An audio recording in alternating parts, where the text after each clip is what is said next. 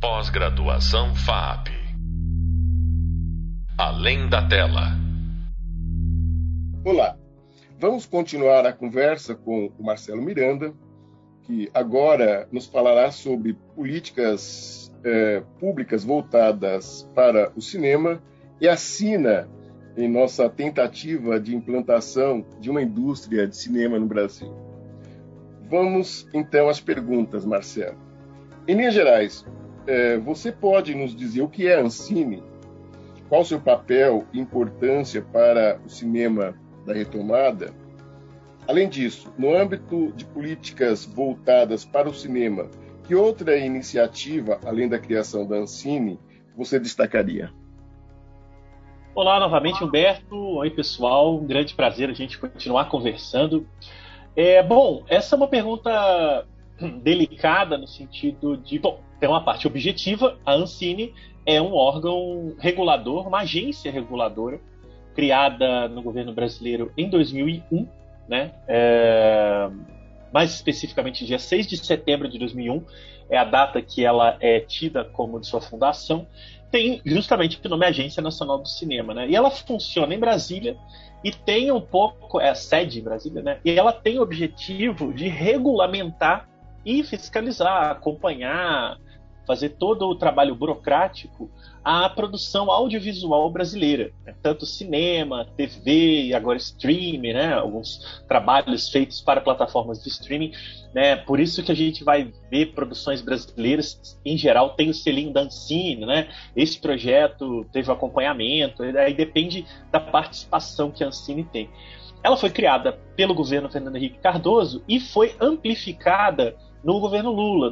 Durante, os oito anos né, de governo Lula, o ministro da Cultura, então Gilberto Gil, ele teve uma função muito importante na ampliação da Ancine, porque ela se tornou uma antena para que a produção brasileira se descentralizasse, né? ou seja, você passou a ter filmes brasileiros produzidos em praticamente todos os estados, não era mais tão concentrado no Sudeste, como historicamente é. A concentração permaneceu e ainda permanece, mas a novidade foi que ela não era a única questão a se discutir na produção brasileira. Né? Você começa a ter booms, bolhas de produção em vários estados, não à toa hoje, quando você pergunta a alguém que acompanha cinema brasileiro, é muito comum ouvir que a pessoa é fã do cinema do Pernambuco, do cinema de Minas Gerais, né, que apesar de estar no Sudeste, não não gozava de muitos benefícios de políticas públicas, né, muito concentradas em Rio de Janeiro e São Paulo, e atualmente tem aparecido aí o cinema do Ceará, cinema da Paraíba, né, é, volta e meia a gente vê algumas produções de estados que não têm uma grande tradição de produção, como Acre, por exemplo, ou como Mato Grosso do Sul, né, tudo isso é consequência de anos de políticas positivas da Ancine e dos seus uh, subórgãos ali, né, dos seus servidores, para que o cinema brasileiro é, saísse do centro, né, do considerado centro do país, para todos os seus cantos. É, e além da Ancine, você vê aqui outras iniciativas, é, você vê importantes no cinema brasileiro nesse momento? Nesse momento, nenhuma, né? É, nesse, momento... atual tá difícil. É, nesse momento, momento estamos aqui, complicado, aliás. 13 de abril de 2022, a resposta é nenhuma. Mas, mas historicamente, pegando a Ancine como base, né, essa, esse órgão aí de 20 anos, é, eu acho que é, ela abriu caminho, por exemplo, para iniciativas como o Fundo Setorial do Audiovisual, que é, inclusive, uma, um ponto de disputa no atual governo, né, nesse governo desastroso para a cultura brasileira, porque o fundo setorial é, muito grosseiramente falando, um acúmulo de valores, de dinheiros, né, que são é, é, é, é injetados pela própria classe audiovisual. Isso inclui também telecomunicações, não só cinema, produção de filmes, séries, novelas, etc. Mas é um imposto pago para todo tipo de realização e de ação que envolva a, é, né, a, a, comunicação como um todo no Brasil, que vai para esse fundo. E esse fundo ele é, banca o próprio setor. Então, uma espécie de roda que vai girando, né? Você, é, né os realizadores têm que pagar esse imposto obrigatório, ele vai para o fundo e nesse fundo o dinheiro é redistribuído e assim a coisa continua. Na teoria é incrível, né? E funcionou por muitos anos, apesar de alguns problemas, de algumas imprecisões que a gente sentia, né? É, no governo Lula, Dilma, até um pouquinho ali no governo Temer, uma preocupação de, de, tentar ir aprimorando é, é os mecanismos do fundo setorial. Né? E aí, em 2019, esse fundo setorial é absolutamente paralisado, são milhões de reais que ficam ali, né? E todo mundo ali do governo fica querendo pegar esse dinheiro. Só que ele é protegido por lei. Eu não vou entrar muito nessas burocracias, não, mas não é fácil pegar o dinheiro do fundo setorial que não seja para o audiovisual. Então, esse é um ponto de disputa. Mas o fundo setorial funcionou por muitos anos com editais. Né? Abriam-se editais inclusive descentralizadores, então editais que pontuavam mais para produções que não eram do eixo Rio-São Paulo, é, editais afirmativos, então filmes de temáticas ou de realizadores negros, indígenas. Então você teve durante um bom período uma proliferação de tipos de cinema que hoje a gente talvez vai entrar numa escassez porque não houve esse estímulo nos últimos anos. O que a gente tem visto nas telas é muito rescaldo do que ainda não tinha sido pago pelo fundo que agora, por questões também burocráticas, enfim, está sendo pago. Mas daqui a pouco a gente corre um seríssimo risco de entrar num hiato de produção, porque o dinheiro sai, mas não entra. Então a gente precisa torcer para ele voltar a entrar de alguma maneira, né? Eu vou entrar logo depois nessa questão da ciclicidade do nosso cinema, né? mas eu passo é, agora para um outro ponto, que é da presença da iniciativa privada, mais especificamente é, da, da, Globo Filmes, né? é, e o, o, gênero comédia, o sucesso das comédias globais. Você entende que, com respeito às comédias, né, é, especificamente, há paralelos entre o que foi feito em termos de produção com as chanchadas e as pornochanchadas é, no período anterior? Quer dizer, uh, como você vê, é, do ponto de vista da, da produção e das expectativas, esses três momentos da, da história do nosso cinema?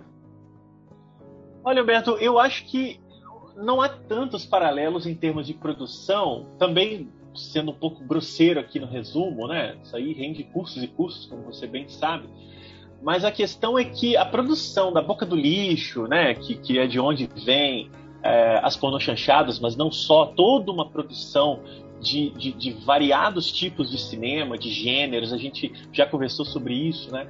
Ela vinha de uma, de uma espécie de autofinanciamento é, dos seus próprios gestores. Então, é, os realizadores e produtores da Boca do Lixo financiavam filmes com o dinheiro arrecadado do sucesso de outros filmes. Então era uma espécie de sistema interno que fazia a roda girar. Um filme financiava outro, financiava outro. Por isso que eles eram muito populares, né? eles precisavam atrair o público para garantir uma continuidade. Né? Foi uma espécie de subindústria. Eu não vou chamar de indústria, acho um exagero, porque no Brasil é muito difícil apontar se houve um cinema industrial. A gente tem tentativas como a Vera Cruz, a própria Globo Filmes, que a gente vai falar, mas é muito difícil dizer que o cinema brasileiro tem vocação industrial, porque sempre deu meio errado. Então a Boca do Lixo né, foi um, é um case mesmo na história da cinematografia brasileira por ela se financiar. O que acontece no pós-retomada, ali dos anos 90 adiante, quando entram é, é as leis de incentivo, vem a Ancina em 2001, os fundos setoriais, etc., é que você tem um aparato estatal que permite que o cinema brasileiro exista, circule e aconteça. Isso inclui festivais locais e internacionais e circuito exibidor, principalmente. Né? Posteriormente, também home video e agora plataformas de streaming, mas em geral o cinema brasileiro sofre um pouquinho com isso. É, mas, mas, mas, é importante frisar, por exemplo, que é no mesmo período que a gente estava falando da Ancine anteriormente, em que o cinema brasileiro explode de novo no mundo, né, em escala planetária. A gente tem picos de, de, de, de, impacto de filmes, né? Desde um Tropa de Elite, que ganha o Urso de Ouro em Berlim, até Bacurau, que ganha o prêmio do júri do Festival de Cannes, são efeitos dessa valorização da produção brasileira, quando alguns filmes saem dessa bolha local. E não só, a gente está falando de dois festivais de escala mundial, Berlim e Cannes, mas a quantidade de filmes brasileiros que circularam em dezenas e dezenas de festivais mundiais importantes é realmente um trabalho exemplar a ser feito. Assim. Agora, é, é claro que uh, o cinema brasileiro se tornou, em certa medida, um, até por esses apoios, um, um, uma, uma, uma galinha de ovos de ouro para alguns núcleos, né? entre eles a Globo Filmes e outros também, que perceberam que poderiam é, é, é se aproveitar para mal e para bem de um sistema que estava funcionando. A Globo Filmes, apesar de ser uma empresa privada, ela também se favoreceu muito por iniciativas, por exemplo, do Fundo Setorial, por iniciativas da Ancine, né? Ela não, ela não é nenhuma boa samaritana que bota dinheiro no cinema brasileiro e vive de seus próprios lucros. É, é muito comum, por exemplo, o sistema de que os filmes é, é, eles, eles já saem pagos, né? Eles já eles, eles são feitos, né? Todo mundo recebe pelo trabalho e depois eles dependem muito pouco de resultados de bilheteria. Né? Isso é, um, uhum. é, uma uhum. distorção que aconteceu em relação à Boca do Lixo, por exemplo porque o sistema permite isso. Talvez essa seja uma, uma falha dele que poderia ter sido ajustada se a gente não tivesse tido o governo que está tendo. Então, em certa medida, é importante frisar isso. A Globo Filmes, ela tenta dar uma cara industrial ao cinema brasileiro que ela faz.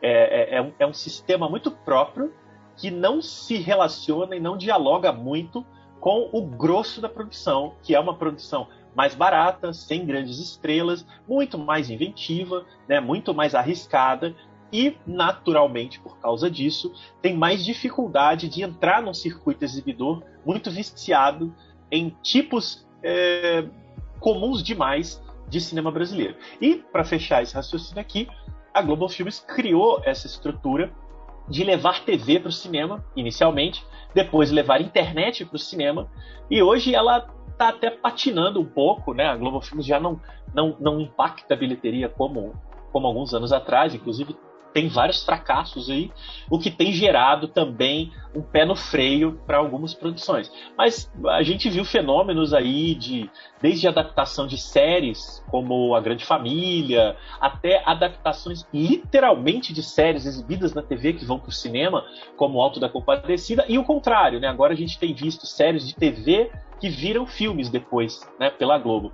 Então eles tentam fazer esse, essa ponte para se aproveitar também de uma estrutura gigantesca de publicidade, marketing, Star System, que é uma característica da, da Globo e de todo o conglomerado. Né? Perfeito, Marcelo. É, sendo um pouco mais cirúrgico em relação a, a Globo Filmes, é, e você toca em questões bem delicadas, que mereceriam inclusive um tratamento mais ampliado, mas é, gostaria você falasse o seguinte, é, sobre o seguinte, você, né, nesse, nessa questão da ciclicidade é, do nosso cinema, é, né, são ciclos desde o começo do, século, né, o ciclo de São Paulo, Catagazes, né, de Pernambuco, Rio Grande do Sul, tá? Então a gente, no nosso cinema ele acaba se movendo uh, ao longo da história em torno desses, desses ciclos. E a gente vive um momento, como você é, antecipou, inclusive agora na sua fala, que não é exatamente o momento mais auspicioso, né? É, mas mesmo assim, nesse quadro, você entende que a Globo Filmes ela pode estabelecer uma espécie de monopólio na produção cinematográfica brasileira?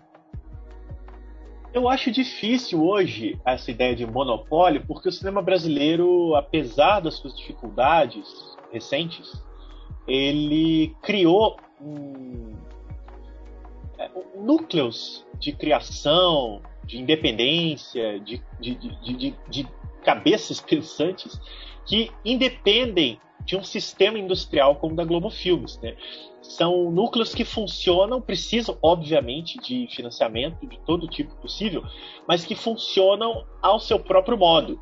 Né? Eu falo aqui, por exemplo, de pequenas produtoras como a Filmes de Plástico, aqui de Belo Horizonte, Contagem, ou então é, a Simio Filmes, lá do Pernambuco, e assim adiante. Né? Alumbramento, que teve um, um ciclo muito importante no cinema do Ceará.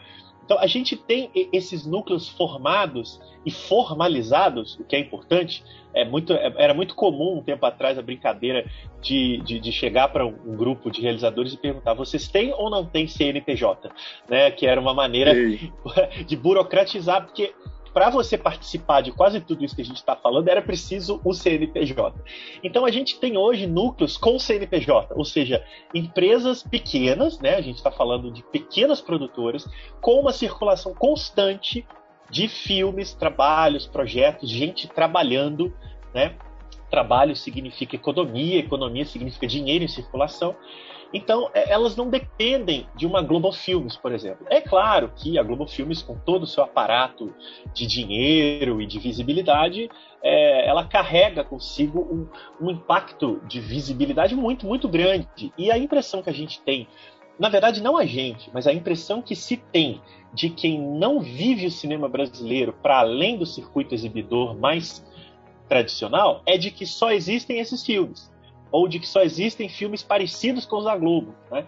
Porque Perfeito. o circuito exibidor também está no momento, e agora pós-pandemia, né, para a gente considerar que o pior da pandemia pode estar passando, nesse momento pós-ápice da pandemia, é, isso tende a piorar, porque os cinemas quase quebraram, os que sobreviveram quase quebraram, então eles estão fazendo de tudo para atrair público, e a última coisa que os exibidores querem nesse momento é passar filme brasileiro de gente que eles não conhecem. É, isso é muito cruel, é muito maldoso, né? Mas ao mesmo tempo é, é, é, é uma questão econômica que é cara a toda a história do circuito exibidor brasileiro. Eu torço para que, em alguma medida, mesmo leis como a cota de tela evitem esse monopólio do grande cinema no circuito. Mas é um desafio muito difícil e que o streaming tem entrado como um parceiro possível, mas não tão forte quanto poderia, porque o streaming tende também a reproduzir os mesmos vícios do circuito de cinema.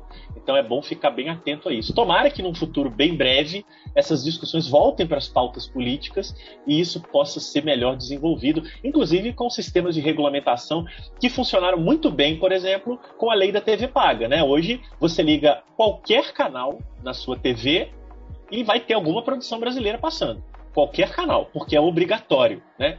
Seja um programa de entrevista, seja uma série, seja um filme local, é obrigatório. Ou seja, a gente passa a se acostumar com produção brasileira porque houve uma lei que obriga os canais a fazer isso. Né? Então eu espero que, é uma torcida pessoal, um dia isso também aconteça com plataformas de streaming e com outras variações possíveis de janela. Porque o cinema brasileiro precisa disso para ocupar espaço. Porque se deixar de lado essas coisas, ele é engolido, engolfado pelo grande sistema aí de, de blockbusters, principalmente americanos. Você, apesar da cautela, então tem uma é, perspectiva razoavelmente positiva em relação à continuidade da produção cinematográfica, apesar do momento terrível, tal, etc. Eu tenho esperança. se, eu não, se eu não tiver esperança, eu aposento e vou, sei lá, fazer outra coisa. Eu tenho é. esperança, mas isso depende um pouco dos rumos do país. Então, uhum. vamos colaborar. Perfeito.